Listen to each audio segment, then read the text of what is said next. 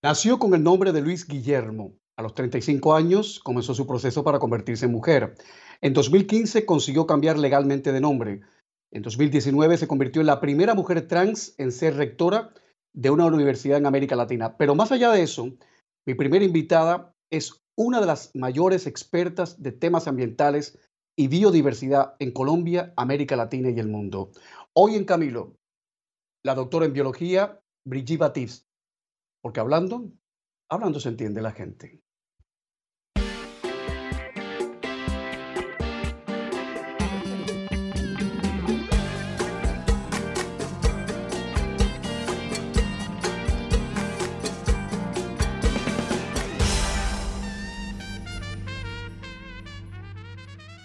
Doctora Brigitte Baptiste, bienvenida a CNN en español. ¿Cómo está usted? Buenas noches. Buenas noches, Camilo. Qué gusto estar con ustedes. Un saludo muy especial a toda la audiencia hispanoparlante de CNN. Igualmente, oiga, tiene usted un historial que corte el aliento.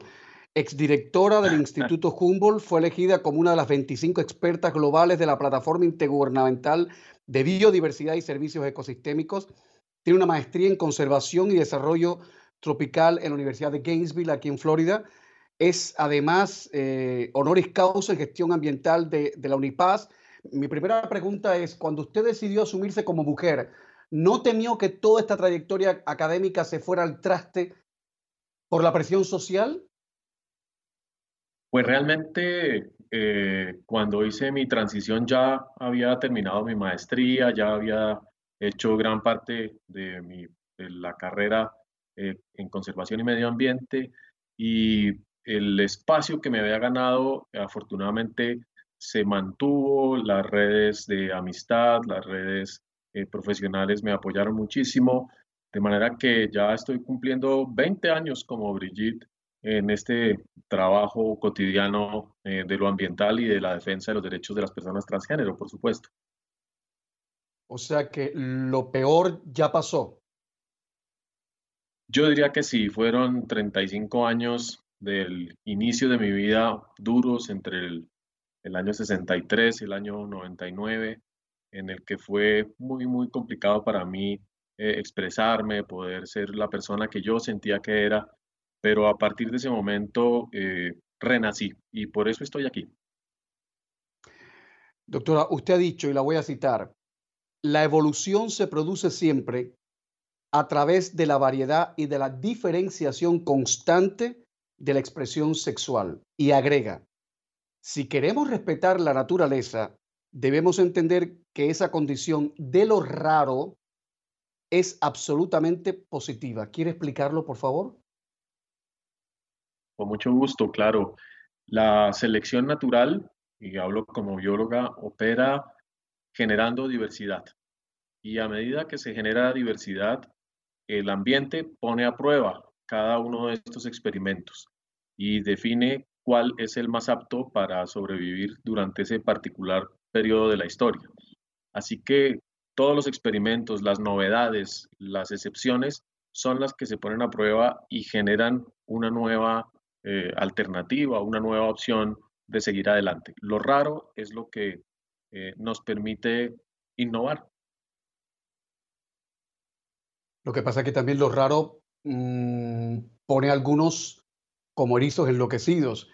Eh, asumo que a usted le fue mucho más fácil que a otras personas trans que incluso no han podido llegar a ser trans. Muchos quedan en el camino, muchos se suicidan, muchos se matan porque no, no, no, consiguen asumir la presión social. Pero antes de, repasar su vida, eh, por favor, explíqueme algo. Ahora que estamos todos en, confinados en casa, hemos visto cómo la fauna y la flora se han ido apoderando de nuestras grandes ciudades y han aparecido los zorros, los puercojíbaros. La pregunta, doctora, es, ¿eso es una buena señal o es una mala señal? ¿Es una señal de que somos nosotros los que estamos sobrando? No, no creo. Lo que sucede es que los animales eh, son muy sensibles a todas las señales, digamos, de ruido, de contaminación y de ocupación humana del territorio y siempre están tratando de adaptarse a las condiciones nuevas. Lo que estamos viendo es ese, eh, digamos, ese intento de la fauna eh, de recuperar o de colonizar espacios, porque las ciudades son espacios que la fauna silvestre no conocía. Eh, ustedes allá en Florida tienen a los alligators siempre tratando de entrar a los jardines. En las piscinas. En las piscinas felices porque no hay demasiado ruido. Es efímero, es algo que va a, mm, no va a perdurar, digo yo, en, en el mundo. Sin embargo, es muy hermoso y nos sirve para pensar cómo sería un mundo más compartido, si podemos diseñar un mundo más amable para ciertos animales silvestres, no todos, no todos queremos gators en la piscina, aunque yo soy gator de Gainesville. Ah, por lo que, claro, sí, que es la mascota de la Universidad de Gainesville. Oye, doctora, pero, pero algunos eh, colegas suyos incluso dicen que esto que está pasando con el coronavirus es una suerte de revancha de la naturaleza ante la intromisión y ante la manera displicente y estúpida con que nosotros tratamos el, al ecosistema. ¿Es tan así o es una reducción demasiado simplista de la relación hombre-naturaleza? Bueno, yo tengo una, una opinión, digamos, bastante fuerte al respecto. Yo creo que la naturaleza no habla. Eh, yo soy muy materialista, yo creo que somos parte de la naturaleza eh, y creo que esto es parte de un proceso demográfico, de un cambio ecológico que se está dando porque los seres humanos pues hemos realmente ocupado todos los espacios del planeta, hemos transformado gran parte de la superficie y es, eso sí, natural que haya una reorganización de todas las cosas. Eh, pero yo no le pongo tintes de castigo, ni de venganza, ni de señales, sino es la evolución en marcha. Ok, lo que toca. Doctora, cuando estábamos preparando este programa, porque sabe usted que hace meses estamos detrás de usted para traerla al programa, alguien, un colega de Colombia me decía, es una persona que destaca por su lucidez, de hablar alto y claro y sin eufemismos. Yo aprovecho eso porque me gusta la gente así, que venga al programa, si no sería una perdedera de tiempo estar una hora en televisión diciendo nada, que es lo que pasa habitualmente en los programas de televisión. Entonces, yo voy a hacer preguntas y usted responde hasta donde usted quiera y vamos a ver qué pasa acá. Lo primero, ¿por qué para usted la masculinidad o la feminidad es una invención cultural que tiene una historia biológica cada vez menos importante? O sea, lo que logro entender es que para usted, que yo me identifique como hombre y usted ahora como mujer, es una, es una construcción cultural, no biológica. ¿Quiere explicarme eso? Claro, cuando los seres humanos empezamos a eh, evolucionar como especie, salimos de África, caminamos hacia Europa, hacia Asia y nos fuimos eh, distribuyendo por todo el planeta, la condición biológica reproductiva era muy importante eh, porque la mayoría de los bebés que nacían morían muy temprano, las mujeres morían de parto, de manera que fue muy importante diseñar unos patrones culturales para que eh, las mujeres, es decir, quienes llevaban en la reproducción biológica el cuidado de la reproducción y de los bebés, eh, eh, estuvieran más seguras y garantizaran la persistencia de la especie. Esa lucha muy, muy dura estuvo a punto de fracasar porque la humanidad casi se extingue hace, no sé, 700 mil años y, hubo, momentos muy críticos. Así que lo biológico pesó muchísimo en la construcción de lo que significaba ser hombre o significaba ser mujer en muchas partes del mundo. Pero lo que vemos es que eso tomó rostros muy distintos eh, entre los Masai en África. Ustedes ven lo que es un hombre o una mujer hoy en día con claridad entre eh, los pueblos de eh, Tailandia o los norteamericanos de las grandes planicies. Cómo se construye esa idea de lo masculino y lo femenino está llena de variaciones porque no es solamente la reproducción biológica la que se puso en juego, sino también la diversidad de expresiones del cuerpo, la fuerza, la velocidad. Y cuando uno compara a veces una mujer de un continente con un hombre de otro, entiende que hay cosas que se parecen mucho entre ellos y que difieren mucho entre ellos. Luego en los años 70 empezamos a tomar píldoras anticonceptivas porque ya somos demasiados y las mujeres decidieron que ya no querían eh, ser eh, las esclavas de los hombres y no querían seguir esos patrones de masculinidad impuestos, de manera que se rompió completamente la dependencia de la diferencia biológica y hoy en día la anatomía no nos dice nada, sino que podemos gozárnosla. Doctora, voy a poner publicidad, pero antes que transcurra un minuto más del programa, si vamos a ser honestos, y usted y yo ya tenemos muchos años para estar, y los televidentes también, porque esto es un programa de adultos, eh, eh, para estar jugando a los subterfugios y engañándolos. ¿Sabe usted que su imagen con la voz que usted proyecta puede resultar a más de uno muy chocante, a algunos incluso muy sugerentes, pero en términos generales muy chocante. Me han dicho que usted ha asumido eso también. ¿Me lo quiere explicar después de la pausa por qué lo ha asumido y por qué incluso porque incluso le, ve hasta la parte positiva a eso, es, a esa sorpresa constante, ¿vale? Ok, voy a poner publicidad y regreso. Estoy hablando con la doctora en biología, Brigitte Batips, la primera y única mujer trans en América Latina, con unas credenciales científicas impresionantes, que ha logrado dirigir una universidad. Y ojalá que no sea la última. Estamos de vuelta enseguida.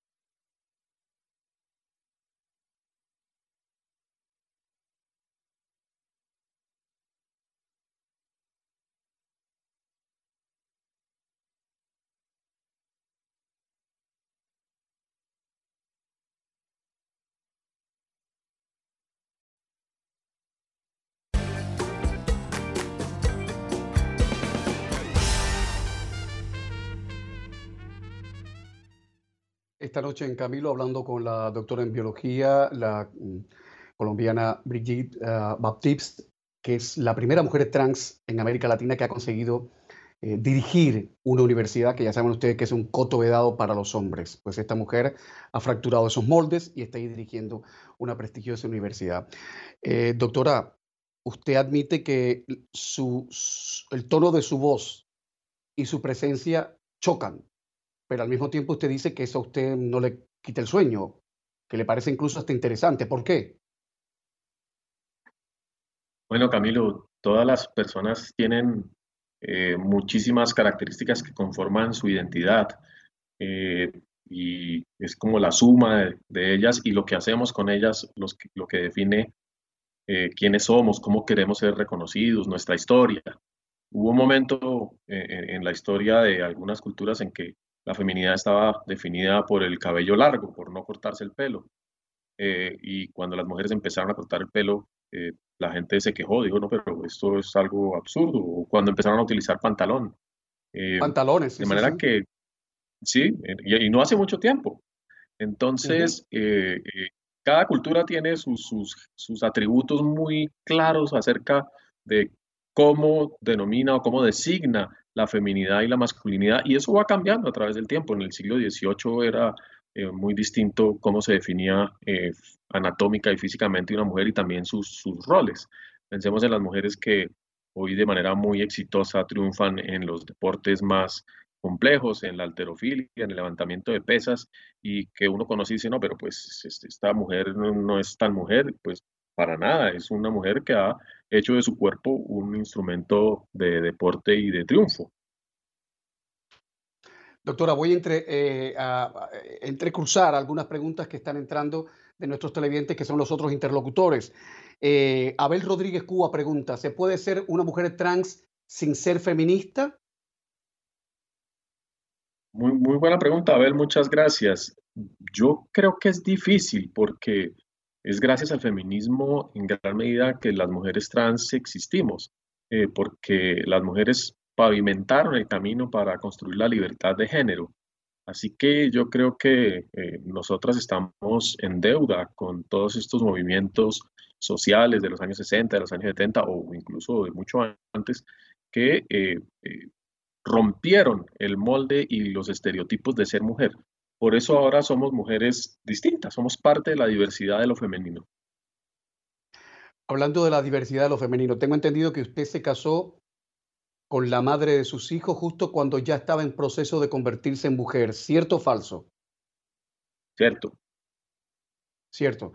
O sea que sus dos hijas, desde que abrieron los ojos, la han percibido usted como mamá slash o diagonal papá o no tienen esa dicotomía? Explíquenos cómo ha sido, si, digo, si se puede explicar, porque me parece fascinante, realmente fascinante. Pues es, es muy bonito porque, claro, crecieron siempre con Brigitte y Brigitte soy yo.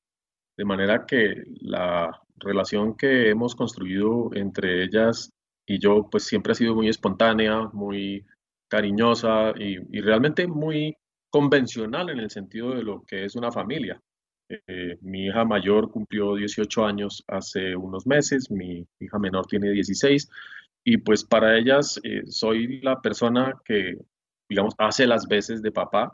Eh, nos reímos mucho sobre lo que son las concepciones de la feminidad y la masculinidad porque ellas crecieron con una libertad absolutamente, creo yo, privilegiada para decidir qué iban a hacer con su cuerpo a medida que iban desarrollándose, cómo querían mostrarse, cómo querían comunicarse, y eso pues también le resta un poco de tensión a, esa, a esos dilemas del, del, modo de crecer. Yo sufrí muchísimo en mi adolescencia porque inmediatamente mi cuerpo no, no, no respondió a mis expectativas, me, me entristecí muchísimo. Y, ¿A, qué edad empezó ese proceso eh, pues de, no responder a sus expectativas?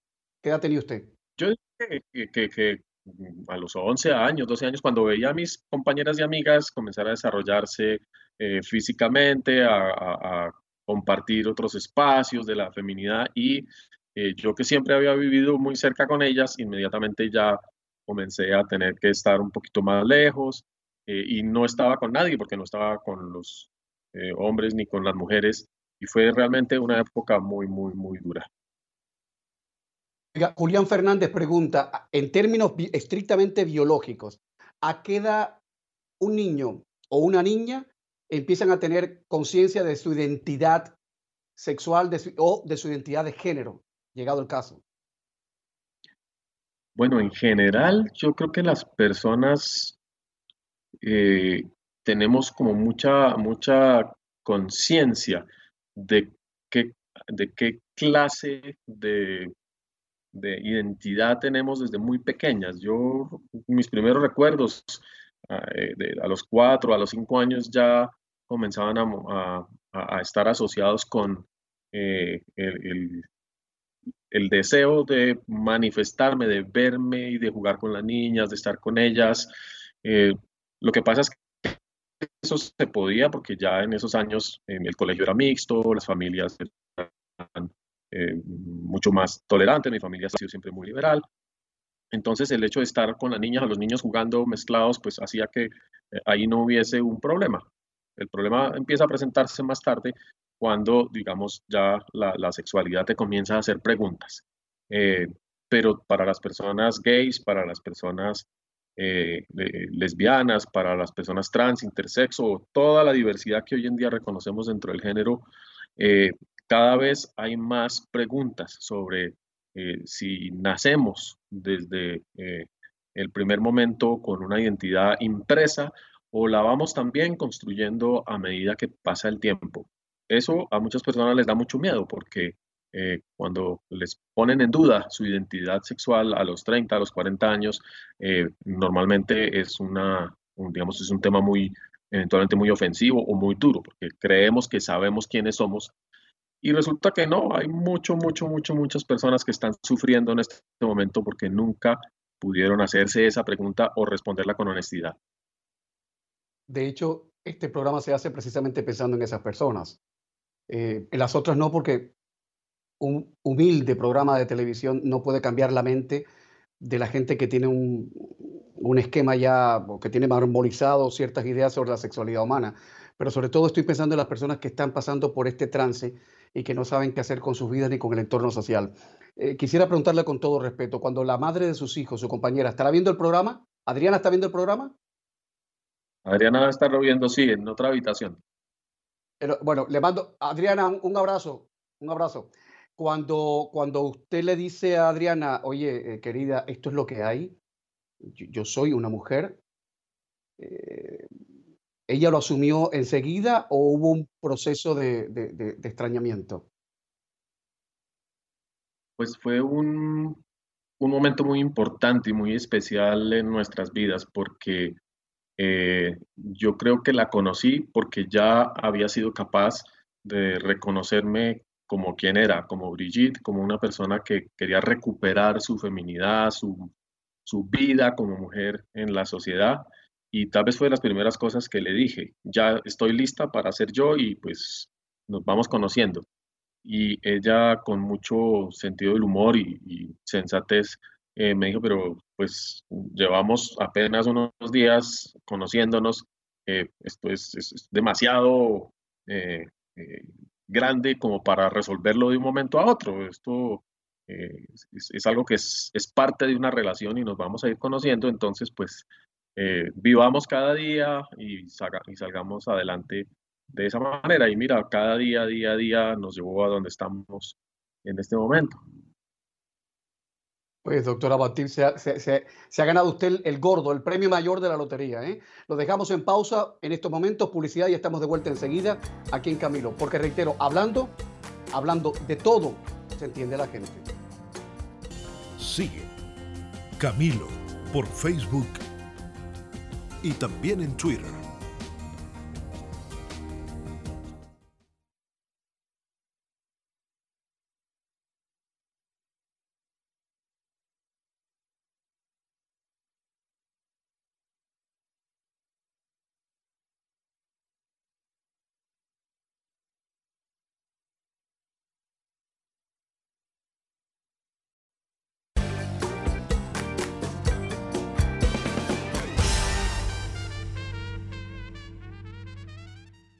Ya empiezan a discurrir los últimos minutos de esta charla con la doctora Brigitte Baptiste, la doctora en biología, pero que es la primera mujer trans que consigue dirigir una universidad en América Latina y probablemente de las poquísimas que lo ha conseguido en el mundo. Pero para mí, más allá de eso, lo importante es que esta mujer fue directora del Instituto Humboldt, fue elegida como una de las 25 expertas eh, globales de la plataforma intergubernamental de biodiversidad y servicios ecosistémicos tiene una maestría en conservación y desarrollo tropical en la Universidad de Gainesville, en Florida, y es además eh, reconocida con un PhD honoris causa en gestión ambiental de la UNIPAS. Eh, doctora Brigitte, mm, primero que todo, me, me, dicen que usted tiene una colección de más de 20 pelucas de todos colores, ¿eso es cierto? sí, sí, sí, aunque me gustaría tener la de Celia Cruz, que está en el Smithsonian. esa, la quisiera tener todo el mundo. ¿Y, tiene tantos zapatos como Imelda Marcos? No, no, no, para nada, para nada. Me gustan mucho, pero realmente soy más austera que Imelda. Em, le iba a preguntar algo. Eh, usted ha dicho que por primera vez, pasado 35 años, usted está viviendo en total libertad. Tengo entendido que la muerte de su hermana con 33 años y el cáncer que se la llevó a los 33 años fue el motor que abrió esa puerta para decir, yo quiero ser esta mujer y no hay quien me pare. ¿Su hermana siempre fue su cómplice? Sobre todo en la primera infancia, realmente eh, con mi hermana compartimos pues los primeros 10 años muy cercanamente eh, y porque pues como éramos eh, únicas, podíamos hablar, podíamos jugar, y tampoco tenía mayor trascendencia que yo jugara con ella a las muñecas o a las señoras y ella después jugara conmigo a los trenes o a lo que se supone que debíamos jugar. Así que nos manteníamos, digamos, eh, en una relación muy, muy de cómplices. Luego, con la adolescencia, por supuesto, cada una tomó su camino y además yo me di cuenta de que estaba un poquito en el lugar equivocado y no quería comprometer a ninguna otra persona, estaba muy confundida conmigo misma, no pude acudir a mis padres, aunque hoy en día eh, afortunadamente viven y entienden eh, cómo ha sido, digamos, todo mi desarrollo y, estamos juntos, eh, por fortuna. Así que la falta de mi hermana de una manera tan súbita y también una crisis ya acumulada, profesional, de relaciones, me hizo caer en cuenta que uno tiene que vivir, uno tiene que tomar decisiones importantes acerca de lo que es, de lo que es fundamental para uno. Eh, y la identidad, cómo te presentas ante el mundo es probablemente la, eh, el tema más, más, eh, más importante. Doctora, en el mundo de las personas trans, algunos se someten a procedimientos quirúrgicos para extraerse los testículos, crearse una vagina, eh, ponerse mamas, se someten a reordenamiento hormonal. Usted se ha sometido, salvo el tema de los senos, que es evidente que usted se ha puesto senos, más allá de eso, ¿usted ha hecho algo de esto? Y si no lo ha hecho, ¿por qué no lo ha hecho? Bueno, normalmente no, no aclaro esa condición de construcción de anatomías a través de... Perfecto, no, entonces déjelo ahí. Perdón, perdone la pregunta, que no quiero ser... Es muy importante. No quiero ser indelicado. Para nada, no es indelicada, es, es muy importante eh, porque, como le decía al principio, y por, por ahí empezamos, eh, la condición de mujer y hombre cada vez es menos biológica, cada vez es menos anatómica y cada vez es más cultural. De manera que sí, yo sí me he hecho muchas cirugías, he hecho eh, muchos tratamientos que se consideran, digamos, específicos para personas transexuales o transgénero, pero eh, cada vez eso está siendo menos relevante y cada vez nuestra identidad se construye eh, con más libertad y apelando a todos los elementos de la diversidad. Entonces creo que es algo que nos alivia muchísimo y sobre todo a las personas jóvenes que nos están viendo, que tienen, se están preguntando si su cuerpo es el cuerpo con el que quieren vivir antes de tomar decisiones drásticas, irreversibles, que pongan en peligro sus vidas. Eh, háganlo con mucha conciencia, definiendo si es eso tan trascendental frente a la construcción de su identidad pública o a su vida sexual o a su vida eh, colectiva, eh, porque no, no tenemos por qué seguir ningún estereotipo, ni tenemos por qué eh, digamos, hacer cosas simplemente porque hay que eh, cumplir con las expectativas de los demás. Doctora Brigitte Baptiste, muchísimas gracias por esta entrevista. Un abrazo para su pareja, un abrazo para sus nenas eh, y buena suerte, buena suerte. Solo le, le deseo buena suerte, de verdad. Muchas, muchas gracias. Un saludo muy especial a todas las comunidades queer de Latinoamérica en estos momentos en que estamos en todas partes tratando de hacer respetar los derechos a la diversidad. Cuando regresemos, uno de los fundadores de una de las bandas más chéveres de América Latina decide sorprender a propios y a extraños. Lo contamos enseguida aquí, en Camilo, donde si no.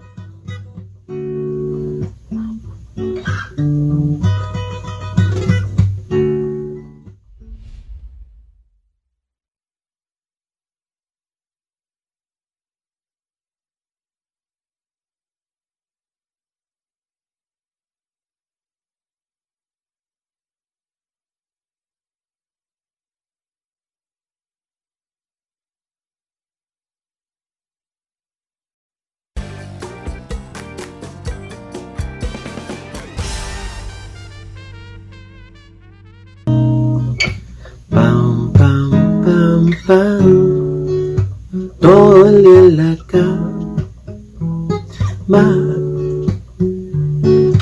pam, pam, pam, pam, todo el día en pijama. Esto a mí me cuadra mucho, esto se llama Todo el día en la cama, es un tema de Cheo Pardo, el fundador y ex guitarrista de Los Amigos Invisibles, una de las bandas más chéveres de la música pop en América Latina. Y es un tema que viene como anillo al dedo, porque yo no sé ustedes, pero yo me paso el día en la cama de la cama a la cocina, a picar y a la cama, en fin. Cheo Pardo, buenas noches en Nueva York, ¿cómo va todo?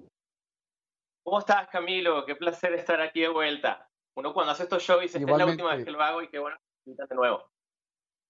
Qué, qué chévere, qué chévere. Oye, primero, el disco, el disco se llama Sorpresa y me parece formidable que el disco se llama Sorpresa porque ha sido una sorpresa para propio y extraño que te hayas eh, atrevido a hacer primero un disco solitario y en el que además cantas. ¿Cómo lo decidiste? Exactamente.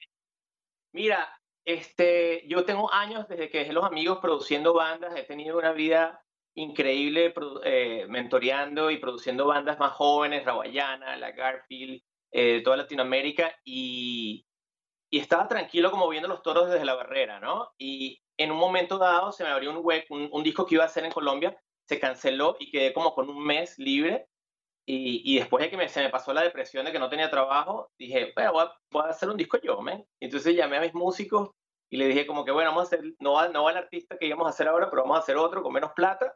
Y, y terminó siendo mi disco, ¿no? Dije como que lo, lo, lo vi como una tesis de grado. Dije, después de tanto tiempo este, produciendo, como que tengo que poner en algún lado, en alguna publicación, todo lo que he aprendido, ¿no? Y, y la verdad que cuando, cuando escucho la respuesta que ha tenido la gente que lo ha escuchado, es, es, alucinante, o sea, realmente sí extrañaba un poco eso. Este, e, en todo el día en la cama hay un, un aliento fortísimo a bossa nova, pero el disco también tiene otras influencias muy marcadas, desde funky, desde música tropical. Esto es una especie de, de ajiaco, lo que tú has logrado hacer. Sí, yo creo que una de las cosas más bonitas que tiene Latinoamérica es que tiene influencia de todos lados, ¿no? Tú, tú, Exacto. estando en, yo crecí en Caracas, Venezuela, y Venezuela tenía como mucha inmigración española, mucha inmigración eh, eh, eh, italiana, este, caribe, música anglosajona, música inglesa, y yo creo que sería mentirse decir que uno solo escucha una cosa, ¿no? Como que uno escucha salsa, no escucha bossa nova, y yo siento que para mí era importante hacer esa representación de mi discografía, de, de, las cosas que yo escucho y ponerlas en físico también por ejercicio, ¿no? Como por ejercicio creativo. Oye, hay que decir que este disco eh, lo, lo, publica, lo distribuye National Records, que es en el mundo de la música alternativa en los Estados Unidos una especie de oasis. Para que tengan una idea, señoras y señores que me están viendo en América Latina, si no fuese por ese sello independiente National Records, estaríamos todos en manos de, ahí lo dejo, de ciertos músicos. Esta es una ventana hacia la música alternativa, con músicos muy chéveres, con mucho swing, muy audaces y que van más allá del el beat, beat, beat, beat y las letras esas horrendas que ahí lo dejo, ahí lo dejo. Oye, eh, Cheo, estás en Nueva York, estabas tú en Nueva York cuando los bárbaros, los energúmenos tiraron abajo las Torres Gemelas y mataron a tanta gente, y ahora estás en Nueva York, eh, justo cuando la ciudad está pasando por uno de sus momentos más críticos. Eh, ¿Cómo se vive eso en esa ciudad? ¿Cómo se vive? Mira, hay, o sea, hay las tragedias han sido muchísimas, las familias han sido muy golpeadas, muchas, muchas este, fatalidades, ¿no? Pero por otro lado, cuando ves un poco, cuando apartas de miras hacia otro lado por un segundo, este, sin minimizar la tragedia, te das cuenta que se vuelve una ciudad muy solidaria y, la gente está como muy, muy junta, la gente se ayuda, todo el mundo está en contacto, como que de repente una metrópolis tan intimidante como, como Roma o como la capital de Occidente, este, se vuelve un pueblito y todo el mundo se ayuda y uno conoce al del, al del deli y todo el mundo se saluda, ah, yo tengo aquí desinfectante, en este, el otro y el otro, y, y, la gente ha sido muy bonita. El, el, el gobernador Cuomo y Dulacio han hecho un trabajo estupendo, no solo manejando la situación, sino manejando la comunicación. Este, la, la gente está muy en sincro, ¿no? Y, y, sientes cosas este, muy tristes, por supuesto, pero cosas muy bonitas también. A las 7 de la noche todo el mundo aplaude, este, para agradecer a los, a los médicos, este, pasan cosas eh, vecinales, los colegios están entrando en sincro también. Ha sido como una, yo creo que todo el mundo se ha hecho muchas preguntas este, a nivel espiritual en esta época y Nueva York ha sido, no, no, no se ha escapado la regla, ¿no? Este, también aparte ojalá, como, de cierto, como el leproso. No, no, decía solo que ojalá siga. o sea, que ojalá siga la parte espiritual, por supuesto. Además, yo digo que Nueva York fue como el leproso en la casa, ¿no? Como que, oye, Nueva York Entonces nadie quería como, y los, los neoyorquinos se sintieron como, no, nosotros sí podemos salir de esta, ¿no? Eso ha sido bonito verlo. Oye, Cheo, me están preguntando en redes sociales cómo llegar a conseguir tu disco en las plataformas de streaming, bajo qué slot, bajo qué etiqueta, bajo qué nombre se puede conseguir sorpresa. Cheo y está, si buscas en, Spotify, está Cheo Pardos el profile, ¿no? Pero si se consigue a través de Cheo o buscan todo el día en la cama o cualquiera de las canciones. Eh, creo que este, es sencillo conseguir si, si te pasas ahí unos segunditos en internet. Oye, eh, tú podrías hacer una obra de caridad para un presentador de CNN que le gusta todavía tener los discos físicos y ver la portada y oler y ver el arte y ver a quién se lo agradecen por lo menos mándame una copia quemada.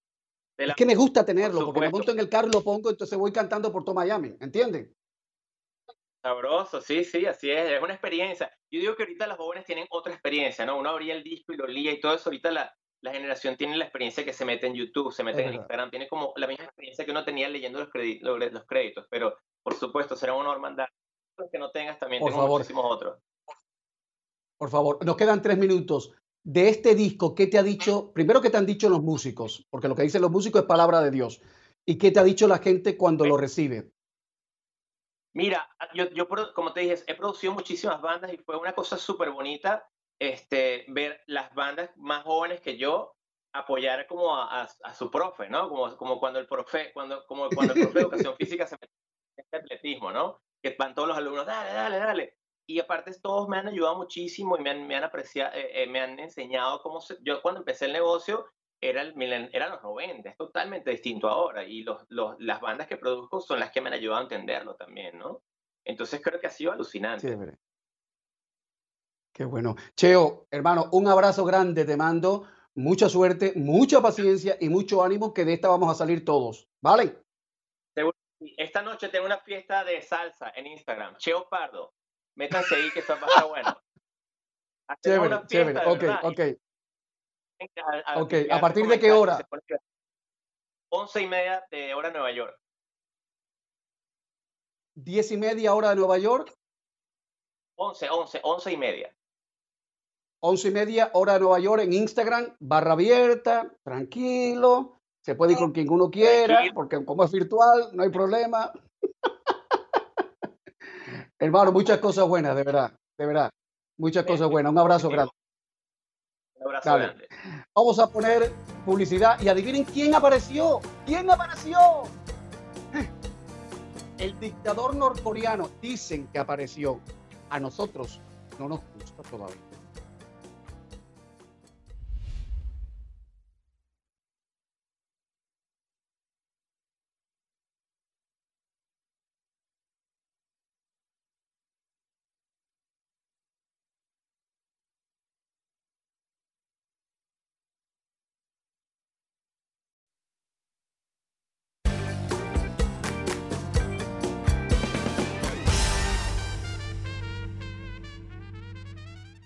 Estaba pensando yo, recordando ahora una canción de Yavan, cuyo estribillo dice, la vida puede ser maravillosa. Eh, es que la vida no la para nada, ni nadie. Aún en las circunstancias en que estamos viviendo, la gente que quiere celebrar la vida la celebra y como Dios manda. Este es el caso de una pareja cuya boda se hizo gracias y a través de Internet, porque esta boda no la paraba nadie. Cuando la cuarentena hace que no se pueda caminar por el pasillo de la iglesia, cuando los amigos y la familia no pueden reunirse para escuchar el...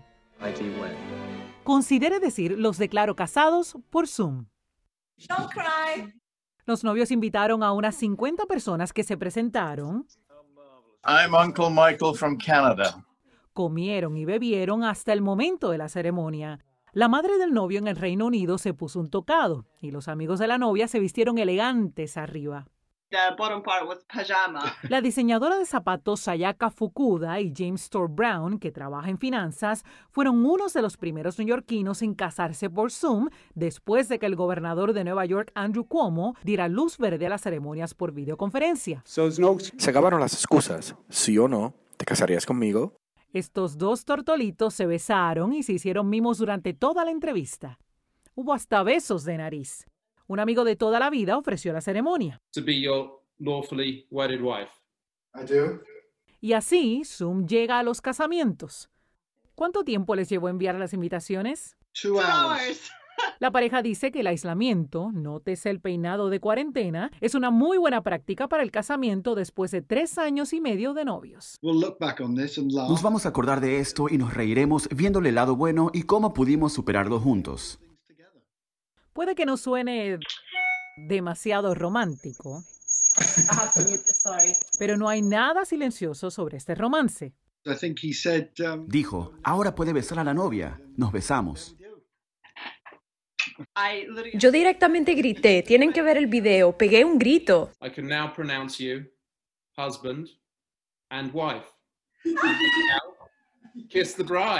Hubo ovaciones y varios brindis, pero algunos invitados se quejaron. Algunos nos perdimos el beso. No se preocupen, no se perderán el próximo. That was great. Ginny Moss, CNN. I love you. Nueva York. Qué chévere. Bueno, este es el punto final y el punto final lo pone Cheo Pardo con su nuevo disco sorpresa, todo el día en la cama. Chao. Pam, pam, pam, pam. Todo el día en la cama.